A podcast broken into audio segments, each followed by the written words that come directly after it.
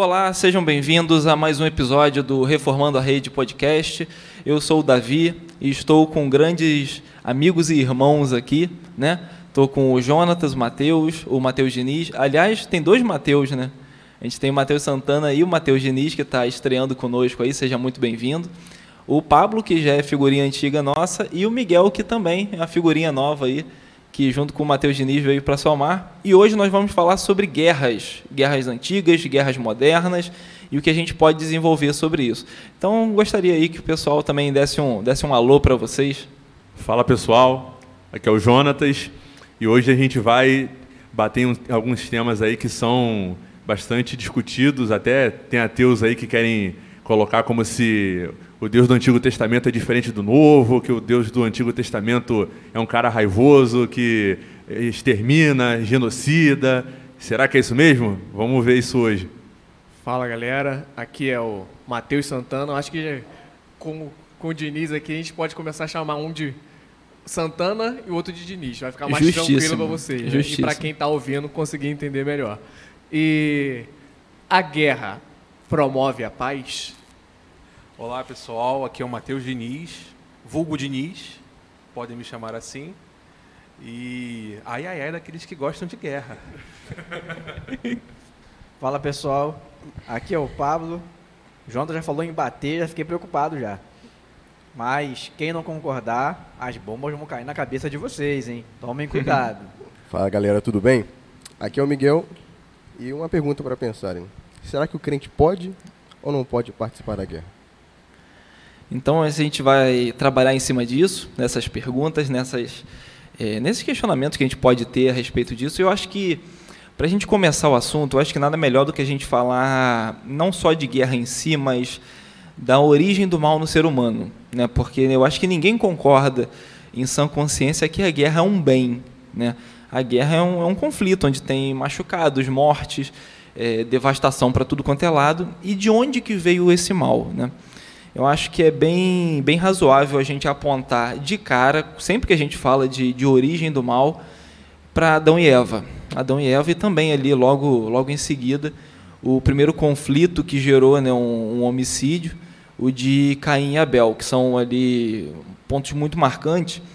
E eu acho interessante que, se você for ver o, a essência da, da guerra, né, que é você tentar conquistar algo à força, né? Claro que a gente pode tentar definir de diversas formas, tem até o Clausewitz aí, que é um grande é, teórico da guerra, né? a gente pode, quem sabe, até comentar a respeito, mas se a gente for pegar na origem mesmo, lá no âmago do, do ser humano, é, é, você tentar conquistar algo à força. Né?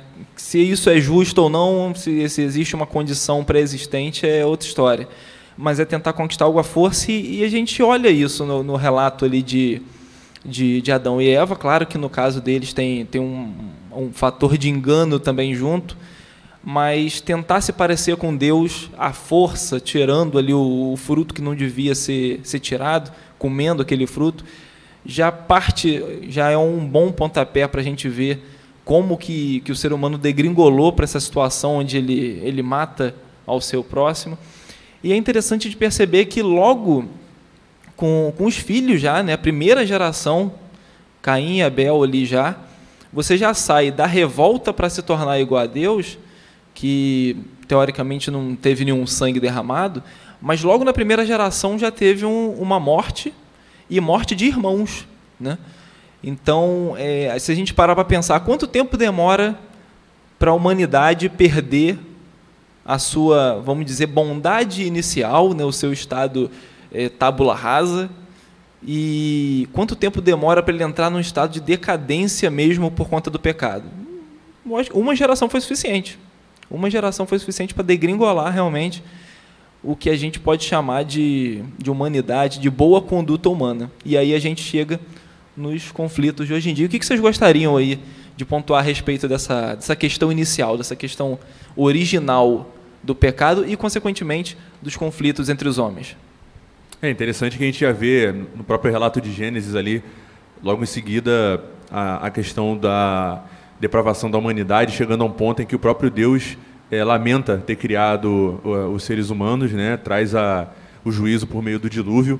Então ali a gente vê a, a maldade do ser humano chegando a um nível em que o próprio Deus é, teve que tomar uma, uma atitude né, para que a humanidade é, recebesse uma devida punição. Mas a gente vai ver mais à frente que não foi suficiente, que o próprio Deus ali é, indica né, que o, o, homem é mau desde a sua infância, né, o coração do homem é, é voltado para o mal. Então seria irreversível é, na história da, da humanidade ali do Antigo Oriente Próximo essas guerras é, continuarem acontecendo, tal como foi ali é, na descendência imediata de Caim, né, que ficou marcado ali por uma violência muito grande dos seus descendentes.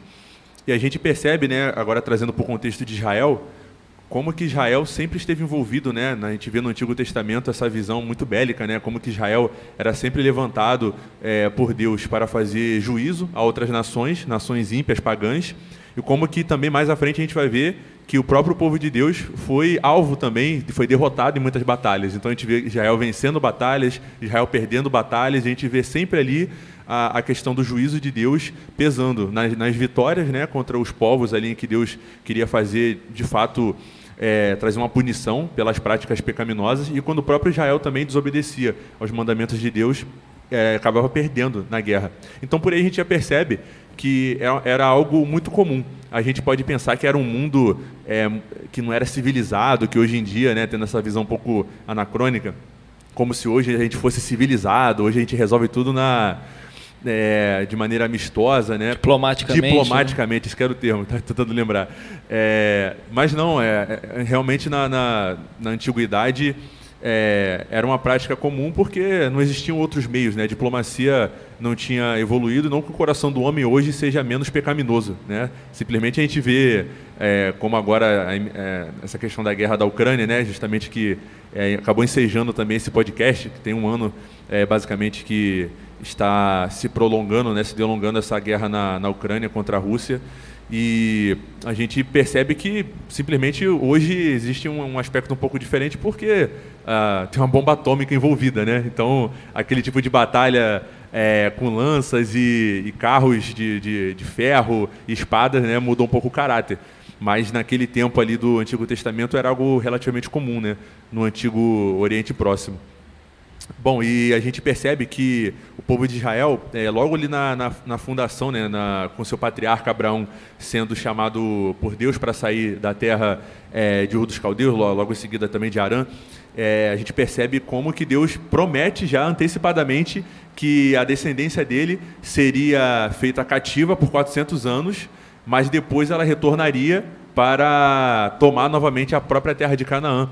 E, inclusive, seria é, quando a medida da, da, iniquidade dos amorreus, que eram os habitantes da terra, chegasse ao seu limite. Ou seja, Deus ele foi ainda paciente. Já é um indício aí de que esse, o Deus do Antigo Testamento é um Deus justo, é um Deus que ele é longânimo, ele espera realmente dar oportunidades àquele povo para arrependimento, mas só que é, já estava meio que determinado né, que quando atingisse um, um certo limite, o próprio povo de Israel voltaria em juízo.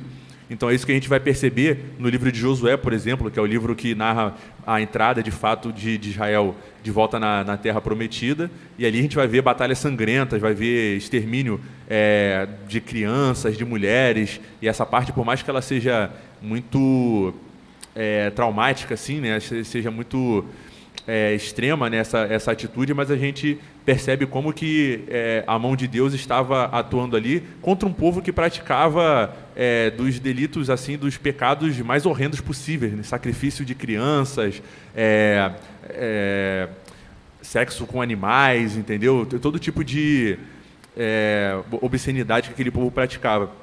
Então, eu queria até dar a palavra para os meus irmãos aí também, que gostam muito do Antigo Testamento, me ajudarem aí porque esse contexto agora é realmente do herém, dessa, dessa parte de, da, da, da santificação né, do, daquele povo que estava sendo tomado como juízo para, para Deus, é uma parte que teologicamente também é muito importante para fundamentar o porquê dessas guerras no Antigo Testamento. Né? É, é, no Antigo Testamento, quando o povo de Israel ele vencia uma batalha e tinha é, povos daquele que travaram essa batalha com Israel, eles participavam do povo, estavam entre o povo, é, a instrução era eles serem confrontados contra os seus delitos e pecados. Deus, de maneira nenhuma, ele o objetivo dele era uma, um, é, causar essa, esse, trazer esse juízo sobre o povo e ficar por isso mesmo. Era, era voltado é, para a sua misericórdia e sua graça. Você falar da, da redenção que estava por vir, que isso vem desde o Antigo Testamento, né? A gente tem a falsa sensação de que era punição por punição, mas é, era é, é aquele o pai que ama o teu filho ele corrige. Isso é bíblico.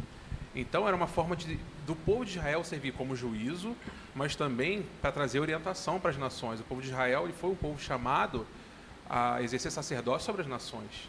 De ti serão benditas todas as nações, porque o evangelho a, a, pelo menos o proto-evangelho, ele já era tratado em Israel, ele já era falado que iria vir um Messias, que ia ter o reino. Com a chegada do Novo Testamento, a gente tem um, um, um é, é, esse entendimento ele é expandido através das palavras de Jesus e suas ações. Mas o povo de Israel ele já era é, ferramenta de Deus para promover paz entre Deus e o homem, que a paz entre Deus e o homem é que vai gerar todo tipo de paz entre homens porque é o pecado no nosso coração que fez a gente se rebelar contra Deus e contra o próximo. Como o Davi falou no começo e o, e o gigante também é, trouxe, é, Caim Abel, Gigante vulgo Jonatas. Vulgo Jonatas, né? É, Caim e Abel é reflexo do coração pecaminoso, como Davi colocou bem, foi uma geração. Olha o poder do pecado. Então, Deus ele trazia isso como juízo e, e também para servir como remédio, um remédio amargo, Talvez, porque pessoas morriam, é, é, crianças ficavam órfãos, é, cidades eram destruídas, mas era sempre voltada para estender e ofertar sua misericórdia para aquele povo e para toda a humanidade. Né? Eu acho que isso é muito interessante. Uhum. A gente não tratar como se fosse uma. como no começo do podcast a gente falou, né? Não, os ateus vão defender, não, Deus é, é um Deus ruim, é, ele só quer punir, parece que, tem, é, que ele tem prazer, né, vamos botar assim, no mal, e não é isso. Em fazer mal, no sofrimento, não é isso. Muito, muito pelo contrário, ele quer justamente é, promover a paz, entendeu? Estabelecer seu reino de amor. Falando nisso, me fez lembrar, inclusive, da palavra hebraica shalom, né? Muitas pessoas gostam de usar essa palavra, mas nunca entendem o porquê dessa palavra. Que essa palavra quer dizer paz com Deus, paz entre as pessoas e paz interior também. E aí, o Diniz falou sobre Messias, lembrei da, da ideia do que os judeus tinham do seu Messias, que é o cara que ia puxar a espada e expulsar os romanos da Palestina, Palestina não, perdão, da Judéia, e ia promover a paz entre os judeus, mas os judeus seriam a potência mundial. Eles pensavam isso. E o interessante é que o próprio Deus pune os judeus no ano 70, destruindo a cidade de Jerusalém, que até hoje o templo não foi reconstruído. A gente espera também que não seja, né? Nem tão cedo. Mas a gente vê essa questão da guerra, que inclusive Deus usa a guerra também para os seus propósitos. E a gente vê isso, tanto no, no Antigo Testamento, quanto no Novo Testamento, inclusive até hoje. É, falando um pouco de Novo Testamento e guerra, no Novo Testamento não há passagens muito uniformes e não uma teologia, um desenvolvimento teológico das guerras. Não há muito, né? O, os textos que falam mais seriam nos Evangelhos em Apocalipse, né? Que é uma uma teologia da guerra mais escatológica, mais metafórica, né? Jesus se utiliza da guerra para falar que a guerra é o início do fim. Nós aqui da Igreja Cristã da Aliança, que somos amilenistas, nós acreditamos que, que Cristo, depois da sua morte e ressurreição e da sua ascensão, né, o começo do fim começa ali. Né? Então acreditamos que as guerras são esses sinais, né? o princípio das dores, que aponta efetivamente para a segunda vinda. Então no Novo Testamento a gente vai ter basicamente essa teologia da guerra. É muito pouca. Mas a pergunta que fica é: será que Deus ainda se utiliza da guerra para exercer juízo? Será que o crente na Nova Aliança, no Novo Testamento, pode, por exemplo, participar da guerra, seja um militar ou seja o crente comum? Cara, eu acho interessante aí o que vocês falaram, que talvez alguém que esteja nos ouvindo pense o seguinte: poxa, mas Deus pode mandar matar, né? E a gente comentou um pouquinho disso aqui de alguma forma, porque mandar matar é algo muito drástico. Né? Você colocar uma doença numa pessoa já é drástico, né? Quanto mais matar, né? Só que eu acho que vale a pena a gente lembrar o seguinte, né?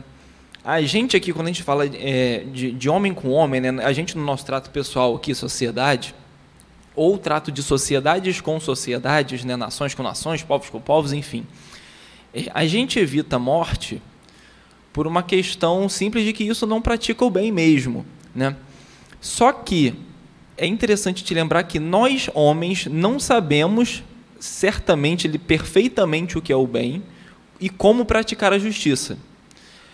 Enquanto que o Deus Todo-Poderoso ele sabe praticar a justiça e toda a vida que existe, quer seja animal, humana, vegetal, toda a vida que existe partiu de Deus. Ou seja, Deus detém a autoridade, o direito sobre a vida. Então é diferente um homem matar um outro homem porque ele quer, porque o outro homem o desagradou, roubou a cabeça de gado dele, mexeu com a filha. É diferente um homem matar outro homem e é diferente Deus matar um homem, porque Deus detém a autoridade, o direito, a posse da vida. O sopro da vida vem de Deus. Então, quando a gente pensa, poxa, não é, não é injusto Deus matar, eu acho que a pergunta que tem que vir junto é: Deus, na verdade, não está pegando para si algo que, na verdade, é dele. A vida é de Deus. Deus detém o controle sobre isso.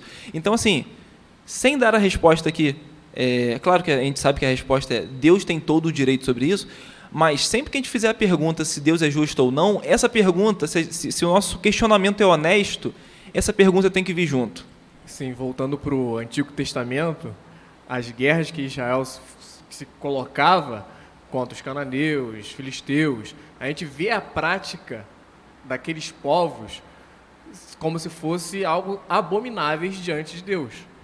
E Israel como se fosse um juízo naquele tempo para contra esses povos. A gente vê sacrifício de criança como algo normal, feitiçaria como algo normal, e a gente costuma ver isso, é, tratar aqueles povos como se fossem coitados, e não são coitados. A gente vê isso ao decorrer da história de Israel e ao decorrer do juízo que Deus dá a, a, aqueles povos e também a próprio Israel quando ele começa a se desvirtuar, a deixar os mandamentos de Deus de lado. Então a gente vê que Deus mandou matar é uma pergunta complexa e que Miguel está se coçando para falar. Na verdade, não era muito bem sobre isso. Deus mandou matar ou não, mas eu posso escorrer um pouquinho.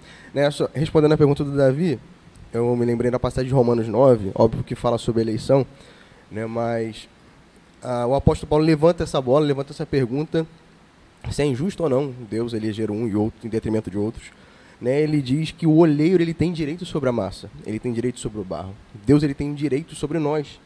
Nós somos criaturas dele e Deus é o criador.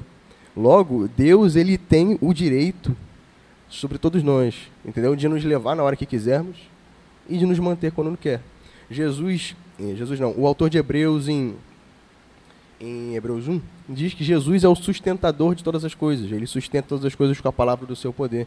Ele sustenta toda a nossa, a nossa vida. Em Atos, o apóstolo Paulo, quando prega no Areópago, ele diz que dele viver. Não, acho que esse é texto de Filipenses. Mas em Atos, é, o apóstolo Paulo diz que a vida vem dele, o sopro vem dele. Nós vivemos porque Deus nos dá. E ele tem direito de nos tirar, porque é dele. Entende? Então, essa, às vezes, esse pensamento de que ah, é injusto ou não é injusto, é muitas das vezes porque a gente está olhando da perspectiva humana, né? onde nós temos o poder de fazer o que quisermos com as nossas vidas, mas a gente tem que entender que nós não temos o direito de fazermos o que quisermos com as nossas vidas. Nós vivemos, nos movemos e existimos para Deus. E isso que você falou é interessante, linka com o que o Davi é, trouxe no, no início da, dessa proposição dele sobre Deus tem um direito ou não.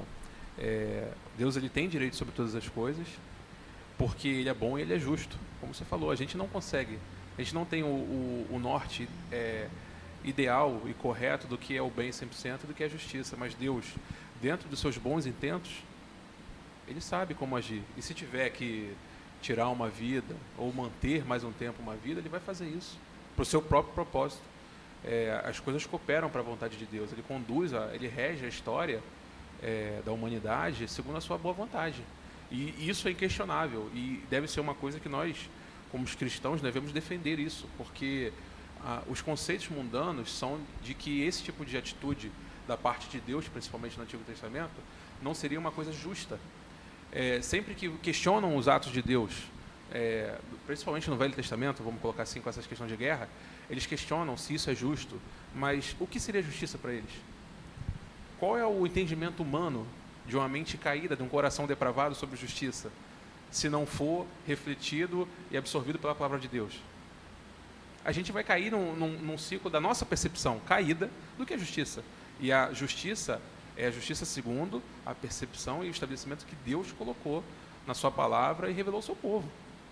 É, questionar isso, eu acho que é afrontoso, inclusive a nossa fé, porque coloca em xeque é, a forma como Deus conduziu toda a história, inclusive a história da redenção. E eu, eu creio que nós devemos defender esse, esse posicionamento. O Senhor, ele tem direito e autoridade sobre toda a vida, sobre todas as coisas. Isso é inquestionável, ponto. Ficar conjecturando sobre isso, eu particularmente não vejo é, benefício nenhum para o cristão.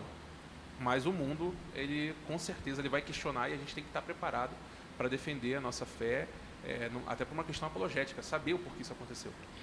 Só um, falando um pouquinho sobre o ateísmo, né, que o Jonas levantou a bola, eu acredito que eles se auto-refutam quando eles tentam julgar Deus e a Bíblia ah, pelas atitudes, Deus mandou matar ou não e tal.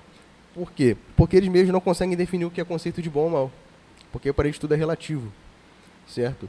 Ah, digamos que é, eu chute o Jonatas, machuque meu irmão. Eu posso definir se é bom ou mal, segundo a minha perspectiva, segundo a minha vontade, segundo o meu desejo. Então, se eu quiser machucá-lo, eu posso. E é bom.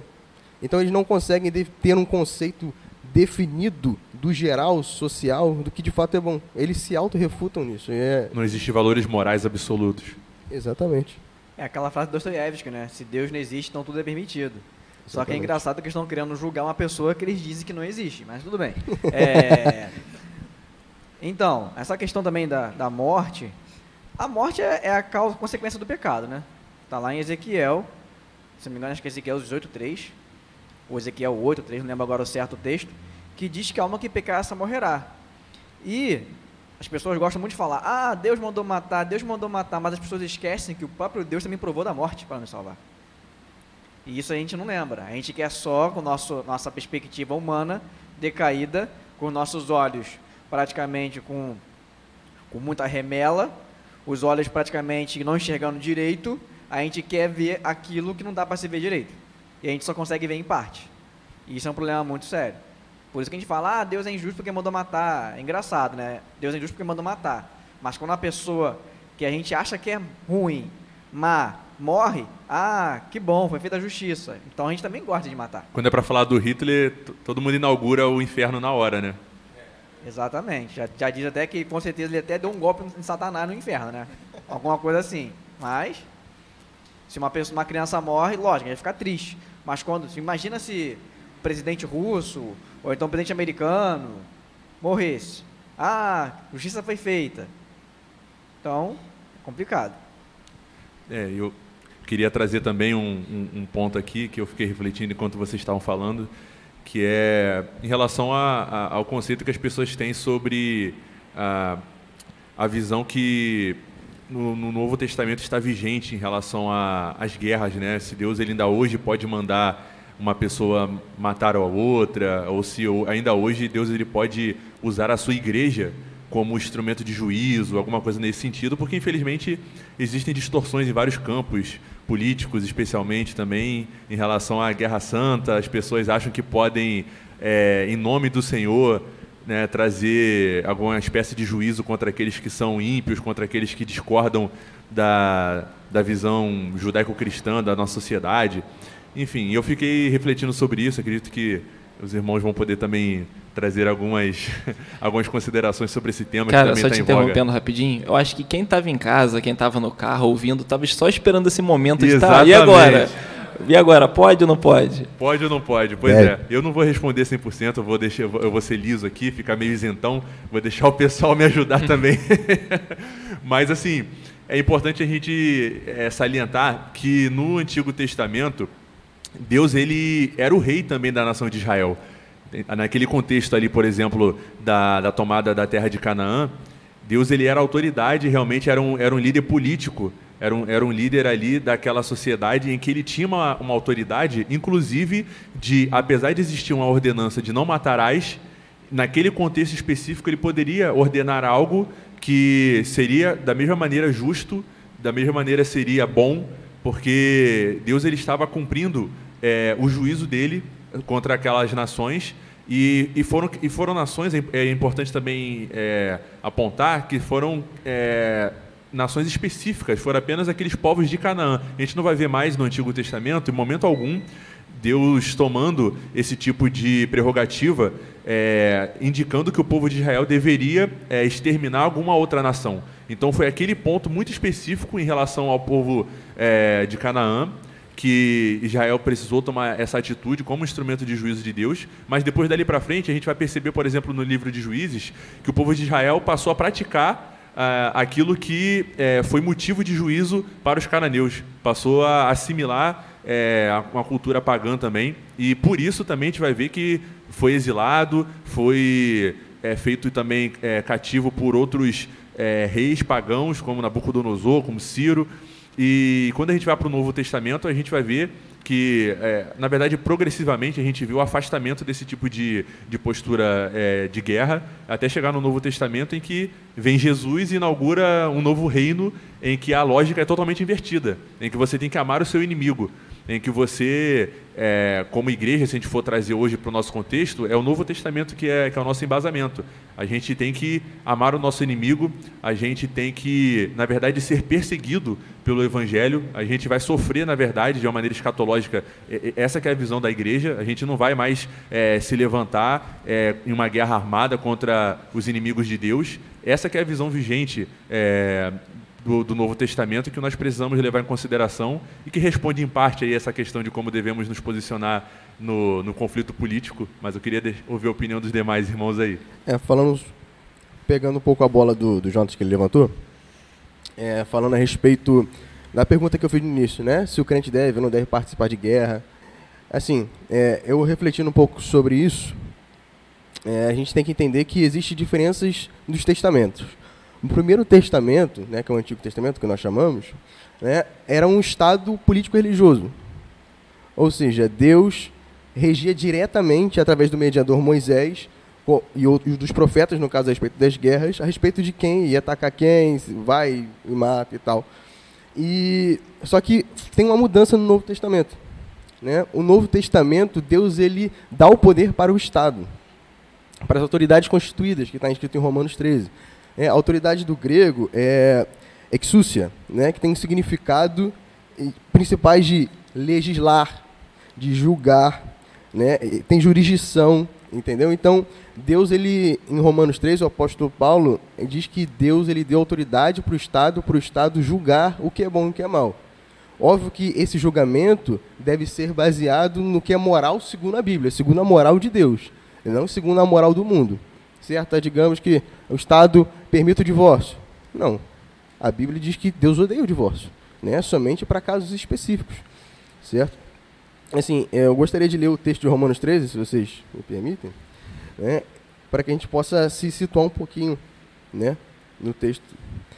Que todos estejam sujeitos às autoridades superiores, porque não há autoridade que não proceda de Deus, e as autoridades que existem foram por eles instituídas. Assim, aquele que se opõe à autoridade resiste à ordenação de Deus, e os que resistem trarão sobre si mesmos condenação. Porque os magistrados não são para temor quando se faz o bem, e sim quando se faz o mal. Você que quer viver sem medo da autoridade, faça o bem e você terá o louvor dela. Pois a autoridade é ministro de Deus para o bem. Mas se você fizer o mal, então tenha medo, porque não é sem motivo que a autoridade traz a espada, pois é ministro de Deus, vingador, para castigar quem pratica o mal. Portanto, é necessário que vocês se sujeitem à autoridade, não somente por causa do temor da punição, mas também por causa do dever da consciência. Então o apóstolo Paulo aqui está dizendo que é o seguinte: é, agora o Estado é aquele que legisla a respeito do que é bom e o que é mal, a respeito de quem vai, de, é, de como eu vou punir, por exemplo, o transgressor. Então se entende de que Deus ele não manda diretamente matar como fazia no Antigo Testamento, mas Deus usa o Estado como instrumento de juízo para fazer isso. Mas é óbvio que a, a guerra que, de, que deve ser lutada é a guerra daquilo que é justo. Por exemplo, a gente vê essa guerra da Rússia e da Ucrânia. O que a Rússia fez não é justo. Não é uma guerra que nós devemos apoiar, não é uma guerra que devemos é, dizer sim ou participar. Mas da Ucrânia é uma guerra justa, no sentido de que eles estão para defender o seu povo. Então nós, como crentes, nós devemos defender porque isso é moral. Entende? Então eu acredito né, que o apóstolo Paulo não fala somente sobre indivíduos aqui, mas diz que Deus ele ordenou que o Estado, que as autoridades constituídas que receberam o poder dele, para poder governar e legislar. Então, se o Estado diz, por exemplo, digamos que o Brasil vai entrar em guerra, né? e o nosso líder estatal diga, vá para a guerra. Se for um motivo justo, nós cristãos, acredito que nós devemos participar. Se for um motivo injusto, nós devemos abster. É simplesmente isso, é o que eu entendo. E a, a polêmica que rolou aqui no bastidor, acho que você respondeu mais ou menos. Que a nossa polêmica aqui foi. Qual é a polêmica, Diniz? É, se Bonhoeffer planejar matar Hitler, era certo ou errado? Vocês jogaram essa bomba pra cima de mim, cara? É, cara, eu não, não sei. A, eu gostaria até de é, responder essa, essa bola levantada pelo Jonas. É, eu não acredito que hoje nós temos qualquer tipo de guerra santa. Eu penso é, um, bem longe disso. Eu acho que. Eu acho não, posso até arrolar, pegar aqui para para falar sobre o que o apóstolo Paulo disse. A nossa batalha não é contra a carne, é, não é contra o nosso irmão, não é contra nada disso. É contra o pecado, é contra o Satanás, os principais e as potestades.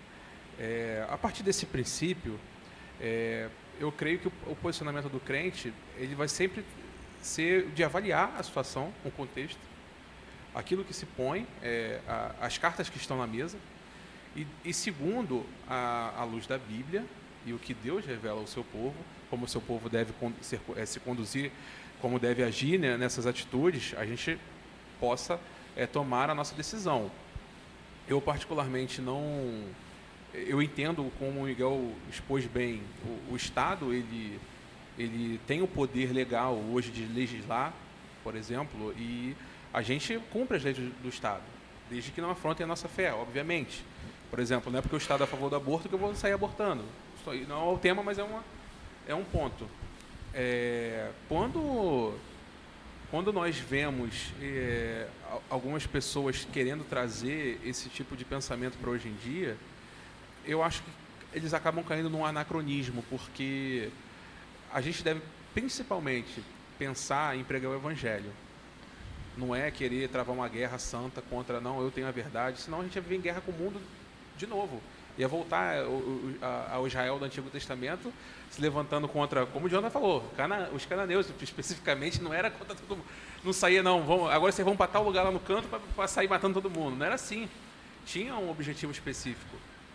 Eu acredito que hoje, como Miguel, é, mais uma vez, como Miguel disse, depende do contexto. É, é, por exemplo, o meu irmão é militar, o, o Davi é militar, ele pode falar isso também.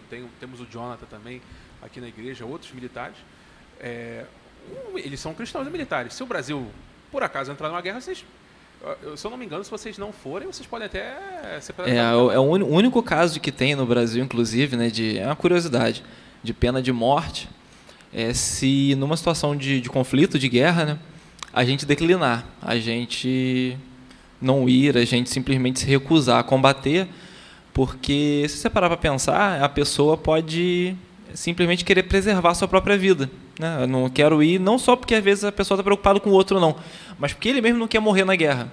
Então é um artifício que é utilizado para que a pessoa não se defenda dessa forma. Se você tentar não morrer na guerra não indo, a tua pena é morrer. Então a forma da pessoa se manter viva é indo. Então é um artifício de, de realmente forçar a pessoa a não abandonar o seu país. Agora, só pegando um pouquinho esse gancho aí que você falou do, do militarismo, né, até comentando um pouquinho sobre é, a guerra da Rússia contra a Ucrânia, né, que, aliás, é, é o que nos motivou a fazer esse, esse episódio de hoje com essa temática, já que a guerra se iniciou no dia 24 de fevereiro né, do ano passado, agora de 2022. E é, só pegando um pouquinho desse gancho, é muito difícil, mas muito difícil mesmo, é, quer, seja, quer sejamos, é, quer, quer, vejamos isso numa cosmovisão cristã ou até mesmo de, de cidadão, é muito difícil julgar o, os motivos de uma guerra. Ainda mais quando ela está ocorrendo. Porque, assim, uma coisa é a gente julgar a Primeira e Segunda Guerra, que já aconteceram, sei lá, 90, 80, é, Primeira Guerra mais tempo, né? Mas a Segunda Guerra, sei lá, 60, 70 anos atrás. Uma coisa é julgar depois que você tem toda uma historiografia que trabalhou em cima disso. Outra coisa é você julgar no momento. As nações estão em conflito. Naquele momento você tem que tomar uma posição. Né? É, não só como um cidadão de um país, mas também como um cidadão do reino celestial. Né? Aquele que anseia pela pátria maior, melhor e é, regida pelo nosso Deus. Então, é muito difícil tomar, tomar partido. Por exemplo, nessa questão da, da Rússia com a Ucrânia, isso me lembra muito a questão da crise dos mísseis de Cuba. Me lembra muito. Porque, só contextualizando bem rapidinho, não vou ficar muito nisso não, é, havia o interesse da União Soviética colocar alguns mísseis em Cuba, né, como uma base né, de mísseis, só que era, poxa, era quintal de, de Estados Unidos ali, né, proximidade enorme. E isso gerou um, assim, um desgaste diplomático terrível, e graças, de certa forma, graças a Deus, claro, mas ah, também a, a, algum esforço diplomático enorme, eh, não houve a, a, instalação dos mísseis lá, eh, não, não, se, não se deu cabo com isso. A situação da Ucrânia é um pouco parecida ali na, na Rússia. Né? Existe essa, essa questão de se a Ucrânia entraria ou não na OTAN, né? e isso faria frente ao poderio bélico russo, e aí os russos são contra isso, e é difícil é, para o russo e para o ucraniano que está lá nesse momento, para a gente que está aqui é mais tranquilo, a gente está vendo a coisa um pouco mais. Sempre quem vê de cima vê melhor, né? a gente vê o panorama todo. Mas é difícil, eu acredito, né, para o cidadão russo e ucraniano e para o cristão russo e ucraniano, né, ele tomar um partido é, o mais justo possível. Eu acredito, assim, eu tento me imaginar na posição dele e eu vejo que deve ser uma situação muito complicada, muito difícil. Até porque, só um, um contextinho rápido, quando a gente vai desenvolver qualquer coisa militar, né, é, sei lá, uma tecnologia nova, uma, uma, arma nuclear, por exemplo, é difícil você divulgar isso para o mundo. Gente, olha só, nosso país aqui está fazendo. Rapidamente você vai ter sabotador de tudo quanto é parte do mundo para tentar ir para lá. Você vai ter é, pressão social, pressão na mídia. Então é o tipo de coisa que quando um, um país decide fazer, a coisa tem que ser discreta, né? que discreto eu estou sendo só, eu estou usando eufemismo, a coisa tem que ser beirando ao secreto, né, se não secreto. Então, é difícil fazer julgamentos sobre coisas militares quando muito do panorama que ainda está se desenrolando é secreto, quando muitas das coisas é, ainda estão acontecendo. Mas, de todo modo, um, um povo que se defende de uma opressão é, direta, um povo, claro, ele tem o, de, o, dever e o direito de se defender. Né? Isso aí é, é inquestionável. Não, e quando a gente estava falando aqui um pouco da, sobre a Guerra Santa, eu lembrei que o único parte da nossa história que a gente se enfiou dentro de uma guerra, a igreja se enfiou dentro de uma guerra, o Steven Lawson, no seu curso da História da Igreja, ele diz que foi um tiro no pé. Porque a gente fez a Guerra Santa, as Cruzadas, a Igreja Católica tentando tomar Jerusalém à força dos muçulmanos. E hoje, até hoje, os muçulmanos têm ódio a gente por causa desse episódio. Ou seja, a gente tentou tomar o reino à força, pelas próprias mãos, e na realidade foi um tiro no pé. Mas o reino é tomado pela força? Com certeza, né? Isso aí foi o exemplo da Guerra dos 30 Anos também, né? De 1618 a 1648, dentro do Sacro Império Romano. Pô, é guerra entre protestantes e, e católicos, porque um bando de, de protestantes luteranos jogaram o governador pela janela e aí começou a guerra. Tá, até parece que foi isso, né? Mas tudo que Davi falou me fez lembrar de algum, alguns, algumas frases. É para ser frase de efeito mesmo. Tem uma frase de um militar, acho que é um militar brasileiro, não lembro agora quem foi que disse, mas a frase diz o seguinte: A guerra, se preciso for, mas a paz a qualquer custo. Né? A gente tem que entender dessa forma, mas não que a guerra seja necessária. Mas indo mais para a teoria do que é guerra, o próprio Davi citou no início, tem um militar, tinha, né, um militar, um general prussiano, entre o século XVIII e o século XIX, que era considerado o teórico da guerra, Karl von Clausewitz. A frase dele é o seguinte: A guerra é, portanto, um ato de força para obrigar o nosso inimigo a fazer nossa vontade. Impor a nossa vontade ao inimigo constitui o seu propósito. Para atingir aquele propósito, devemos fazer com que o inimigo fique impotente, e este é, em tese, o verdadeiro intuito da guerra. Este intuito toma o lugar do propósito, descartando-o como algo que, na realidade, não é parte guerra, da guerra propriamente dita. Então, o que, que seria a guerra? A guerra seria a forma de eu tentar forçar o meu inimigo a fazer minha vontade. Vamos pensar na Rússia e Ucrânia. Qual que é a ideia da Rússia invadir a Ucrânia? Que a gente entende, né? Não entrar na OTAN. É lógico que é muito mais do que isso, obviamente. Mas é, esse seria uma, uma forma de, de, ideia. E o, também o que Davi falou relacionado à guerra, nós estamos vendo uma guerra agora. Eu já vejo a Ucrânia não só como Cuba, mas como o Iraque também em 2003, servindo de, de Síria em 2012, servindo de base para poder os dois países que estão tentando ser potências mundiais, um que é potência mundial, outro que quer bater de frente com essa potência, deles usarem países como fantoches. E aí, eu acabo lembrando de uma frase do Bismarck, Otto von Bismarck, que foi também um militar prussiano, que unificou a Alemanha, que ele tinha uma frase que dizia o seguinte: Nunca se mente tanto como antes das eleições, durante uma guerra e depois de uma caçada. O que isso quer dizer? Que a gente usa da guerra também para fazer mentiras. E aí nós estamos falando aqui sobre paz. E aí me faz lembrar também de uma outra frase que o Davi falou, é, sobre a gente ter que ir à guerra ou de quando nós tentamos ao máximo ser sigilosos com a criação de armas. A gente tenta fazer a paz a qualquer custo. Mas a paz que o, que o mundo conhece é uma paz entre intervalo de guerras. Se a gente for olhar para a história, nós temos a Primeira Guerra Mundial. Foi uma carnificina. Que foi conhecida como a guerra para acabar com todas as guerras. Piada, né? Hahaha. Acabou coisa nenhuma. Teve mais foi guerra depois da Primeira Guerra Mundial. Mas quando a guerra acabou e foi criado o Tratado de Versalhes, e um dos, dos, propósitos, dos propósitos do Tratado de Versalhes foi desmilitarizar a Alemanha, com os 18 pontos de Wilson, né?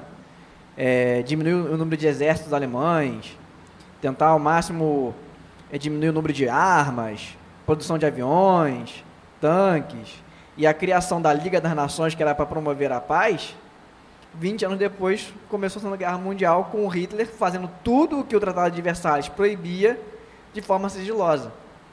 Então a gente vê que a nossa forma de tentar manter a paz, na verdade, ela só acaba provocando mais e mais guerras. E é interessante também a gente pontuar como que o cristão hoje, século 21, 2023, né? Como que o cristão hoje deve se posicionar, né? É um cristão que tem conhecimento do, do que já aconteceu no Antigo e no Novo Testamento. É um cristão que tem ciência ou pelo menos deveria ter ciência, né, do que já aconteceu de guerras no mundo até hoje. Então, como que esse crente hoje deve se posicionar e como que ele deve, principalmente, é, se colocar diante de Cristo, vendo Cristo como sua paz? Porque, é, por um lado, o, claro que o, o cristão, ele, se ele tiver numa situação de conflito, ele tem que se defender, mas, por outro, é, a gente tem que entender que a verdadeira paz ela vem somente de Cristo, né? Aquela paz que é diferente da paz que o mundo dá, né? Como o próprio Cristo nos disse, né? Uma paz perene, uma paz de, como a gente comentou aqui, é, do governante da pátria é, celestial, né? Então, o que, que a gente pode falar um pouquinho sobre isso e já caminhando para o fim já também para que a gente possa passar aqui para os nossos ouvintes uma forma de postura, uma forma de conduta de como agir nesse mundo de hoje em dia. É, eu gostaria até de começar essa, essa frase, essa, essa, esse, essa longa fala que eu vou ter, é, reforçando o que Miguel falou, que nesse já ainda não, essa tensão escatológica que a gente se encontra, as guerras vão continuar acontecendo. Porque, como nós tratamos, o coração do homem, o homem é inclinado ao mal, é, e se a gente for pegar de todas as guerras que tiveram, desde o princípio até essa agora da, da Rússia, que é a mais próxima que nós temos é, na história, sempre é a, é a, sua imposição, a imposição da sua, da sua vontade, da sua verdade sobre o outro. Você não ama o outro ao ponto de respeitá-lo ou de chamar para um diálogo pacífico, não, você quer impor a força. É, eu também acredito que a, a, postura do cristão diante disso, é, a gente deve orar, principalmente é, pedir a Deus é, pela sua misericórdia aos dois países que estão em guerra, a, que o Senhor de alguma maneira toque no coração, que nós sabemos que é, essa inclinação do homem ao, ao mal, ela só é revertida a partir de uma experiência com o Espírito Santo, o confrontando, o mostrando onde ele está errado. Então isso é algo sobrenatural, não depende de nós. Então nós devemos orar por essas lideranças, porque a maioria das vezes você vai, vai reparar que nessas grandes guerras que estão tendo, são pessoas dentro de uma sala que decidem fazer guerra. O povo às vezes está alheio a isso. Simplesmente acontece porque pessoas dentro de um, um escritório de terno e gravata com patentes e decidiram não, a gente vai travar essa batalha. A gente que deve, a gente deve orar, é, mais uma vez vou reforçar, deve orar, deve pedir paz na nossa oração, pedir misericórdia pelas pessoas que estão envolvidas. Eu, eu vi uma cena é, na, eu não lembro o nome, eu sou muito ruim com essas coisas, gente, me perdoem. Mas tem uma praça na Ucrânia que é a maior praça da Europa. E na época da invasão russa, quando eles começaram a invasão, por exemplo, é, os carros estavam passando livremente, eles foram bombardeados. Pessoas morreram ali. É, a, o órfão ele não deixou é, de ser órfão porque é, a guerra vai parar. Essa marca, essa, essa tristeza vai carregar ele, é, vai, vai, ele vai carregar isso o resto da vida. O pai que perde um filho num, num bombardeio. É, nesse tipo de coisa, nós não podemos fa fazer vista grossa, excessos acontecem, pessoas são mortas, às vezes é, intencionalmente mesmo, executadas de ambos os lados, é guerra. É, é o, o, ódio, a, a vontade própria está acima de qualquer coisa, ninguém pensa nisso. É, eu também entendo que qualquer tentativa do homem promover a paz, ela é frustrada. O Pablo colocou muito bem isso aqui. Nós tivemos paz entre intervalos de guerra. E todas essas guerras foram sempre com o desfecho de não, nós vamos promover a paz agora, vai ser a última. E o homem não consegue, porque essa paz, esse shalom que o, o, o Pablo colocou no início da nossa conversa, ele só é encontrado em Cristo. Somente Deus ele consegue nos dar essa paz. E esse reino de justiça, de, de uma harmonia social, é, paz verdadeira, hoje a gente tem a plena convicção que só vai acontecer quando Cristo voltar e levar o seu povo a inaugurar um novo céu e nova terra. Aqui, por mãos humanas, é completamente é, improvável, improvável, impossível que isso aconteça. Não vai conseguir. Não vai conseguir. É, é difícil a gente se colocar no, no, no lado é, ou na posição das pessoas que estão é, envolvidas na guerra. Eu digo população. Tanto o russo, que não concorda com aquilo, quanto o ucraniano, que também não concorda e ainda está sofrendo, porque os, os desgastes maiores são da Ucrânia, por exemplo, nesta guerra. Porque, teoricamente, a gente vive num, num, num país pacífico, que não tem esse tipo de, de conflito geopolítico, a gente é bem tranquilão, vamos botar assim, é, e às vezes a gente tem dificuldade de, de, de pensar nisso, mas essa guerra está se arrastando um ano. É, você não vê o noticiário, por exemplo, falando, abordando muito isso é uma coisa que caiu meio que no esquecimento, está no ostracismo, né? Não, tem coisa mais importante agora aqui de dentro. Mas é uma coisa que a gente deve colocar o nosso, o, o, o nosso coração diante de Deus, orar. Não só a guerra na Rússia, existem outras guerras. O Oriente Médio é um clima tenso há, há anos. Entendeu? Israel também, a gente está falando da Ucrânia, mas Israel vive tomando miciada de alguém, também dá miciada de alguém também, né? Nem sei se esse verbo existe, claro que não, mas é, é uma coisa extremamente. É, a, a, a guerra está instaurada no mundo todo, não é só na Rússia. É, e agora, enquanto a gente está falando, vocês estão ouvindo o podcast, a guerra vai acontecer, entendeu? Eu vou tomar a postura aqui de mediador, né, de âncora. Vou inaugurar, Fala aí. Posso, né? Vou inaugurar aqui umas palavras finais, só para eu encerrar minha participação. É, fico refletindo aqui também sobre o que os irmãos colocaram todo esse contexto, esse panorama do Antigo Testamento, de como que não há nenhum tipo de conflito, né, nenhum tipo de antagonismo entre Deus no Antigo e no Novo Testamento. Graças a Deus, acho que isso ficou claro aí para, nosso, para os nossos ouvintes, né?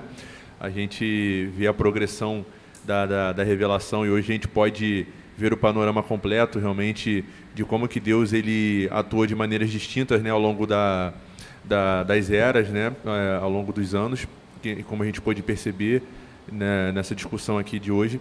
E a gente tem é, realmente essa missão, essa missão de ser pacificadores, como Jesus vai falar no, no Sermão do Monte, mas isso não exime também a nossa postura ativa, a nossa postura firme na defesa do Evangelho. É importante a gente fazer essa principalmente no nosso contexto brasileiro, né, que graças a Deus somos aqui abençoados e não termos que passar por guerras, ter que passar por conflitos armados, mas a gente tem conflitos diferentes, né? As nossas guerras que muitas vezes nós travamos hoje estão no aspecto cultural, estão no aspecto das ideias, estão no aspecto de nós sermos muitas vezes é, ridicularizados, sermos colocados é, como é, pessoas indignas de um posicionamento público. Então, que para o aspecto da apologética a gente consiga fazer também algumas aplicações e saber se colocar é, de maneira pacífica, sabendo utilizar também ah, os meios que estão ao nosso alcance, ah, as instituições, ah, o arcabouço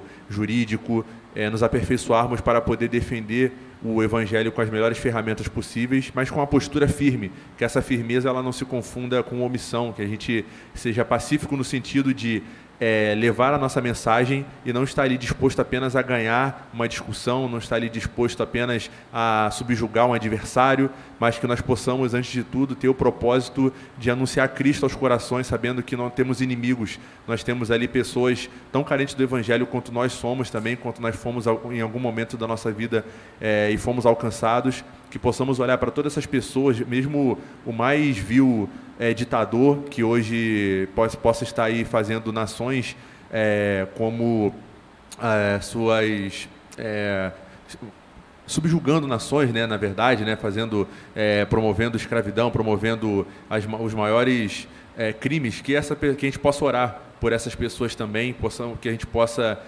clamar que o evangelho de fato seja a resposta não só para aqui o nosso contexto, mas para, para o mundo de uma maneira geral. Nós cremos que é, há uma perspectiva escatológica realmente da proliferação da, da maldade do, do ser humano, mas ainda assim há uma promessa de que o evangelho chegará a todas as nações, como está lá em Mateus, e isso será o sinal do fim. Realmente, o evangelho ele dá, há de alcançar muitos povos e que nós sejamos realmente instrumentos para que o evangelho de Cristo seja é, propagado e a sociedade ela tenha de alguma maneira um impacto positivo por meio dos cristãos sendo sal e luz nessa terra. Bom, ouvindo aqui os irmãos, é, os nobres irmãos, aprendendo com vocês e o que eu tiro de lição de, de cada fala aqui é que só existe redenção em Cristo. A gente vê no século XIX, antes da Primeira Guerra Mundial, grandes cientistas sendo formados, a ciência evoluindo e todo mundo achando que ali ia ser o ápice da humanidade. Próximo daquilo, Primeira Guerra Mundial com aquela matança. Ano passado, desde 2020 a 2000 e, até hoje que a gente convive com o Covid-19, muitas das pessoas acharam agora o coração humano está levando o baque, vai amansar, vai trazer paz. Quando a Covid diminuiu, que, que aconteceu logo depois? A guerra da Rússia e Ucrânia. Ou seja, a depravação que há em nós, a gente não consegue, como o Jonas falou, trazer valores morais absolutos. A gente, como cristãos, a gente não trabalha com ideologia, a gente não trabalha com valores morais somente. A gente vai trabalhar com os valores da palavra, com os princípios que Jesus nos trouxe. Ou seja, a gente, ao ouvir cada um, cada fala de cada um aqui, a gente percebe que só existe redenção em Cristo. E é isso que eu aprendi aqui com vocês hoje. É, eu gostaria de fazer um breve comentário, uma breve observação e fazer, fechar né, com essa minha palavra final. É, pedir ao, às pessoas que nos ouvem e nós mesmos aqui que em tempos de de conflito, que nós possamos oferecer o Evangelho como, como solução. A gente nunca esqueça disso, independente de qual tipo de conflito, o Jonathan abordou um ponto muito importante da guerra que a gente trava internamente aqui no nosso país, como uma guerra cultural e tudo mais, e que a gente sempre se utilize do Evangelho como resposta à sociedade. É isso que eu queria deixar pra, de palavras finais.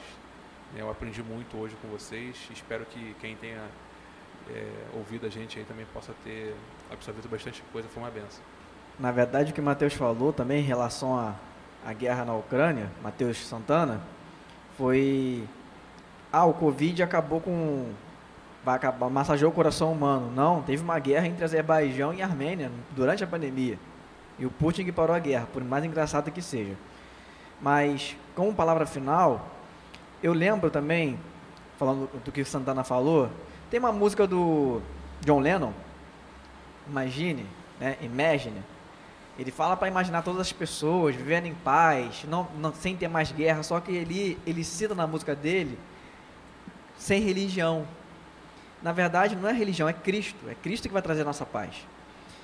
E a guerra é algo tão horroroso, eu falo isso como recomendação para recomendação final. Tem um filme que provavelmente vai ganhar o Oscar, um filme britânico. O nome do filme é Nada de Novo no Front. É uma releitura de um outro filme baseado no livro de literatura. Recomendo a vocês a verem esse filme e a pensar o que é de fato a guerra. Porque nós fazemos memes sobre guerra, nós fazemos piadas sobre guerra, mas nós de fato, inclusive no Brasil, não vimos o que é uma guerra. Então, que a gente possa refletir mais sobre isso, refletir que a verdadeira paz quem traz é só Cristo e que Deus guarde, abençoe e traga a paz a quem está nos ouvindo. Lembrando também que, indo para o Novo Testamento, é que a primeira coisa é que Deus não se converteu do Antigo para o Novo. Deus ele continua sendo o mesmo. Os princípios que norteiam o Novo Testamento também são princípios que norteavam o Antigo. O problema, como todos falaram, sempre foi o coração do homem que, por suas ganâncias, por depravações de todos os tipos, escolheram viver e adorar a qualquer outra imagem que não a Deus. Né? Que nós, como cristãos, você que ouvinte que também não é, que pare e reflita um pouco, sabe? Se você morrer hoje, qual é a sua esperança? O que, que você vai ver quando você se for? Bem, nós esperamos, você que esteve conosco até agora, que eu, eu não sei se você está passando ou se você vai vir a passar, né? nós esperamos que não, por alguma situação ou de guerra ou de conflito, ou ainda que, que não chegue nesses pontos, né? mas ainda de injustiça, porque injustiça eu acho que qualquer ser humano vivo passa por alguma injustiça em algum momento. Né? E eu gostaria de te dizer, você que, que esteve aí conosco até esse momento, o seguinte, né? que Cristo nos deixou uma, uma promessa muito importante, muito que, que é um alívio muito grande, que, que diz que aqueles que têm fome e sede de justiça serão saciados.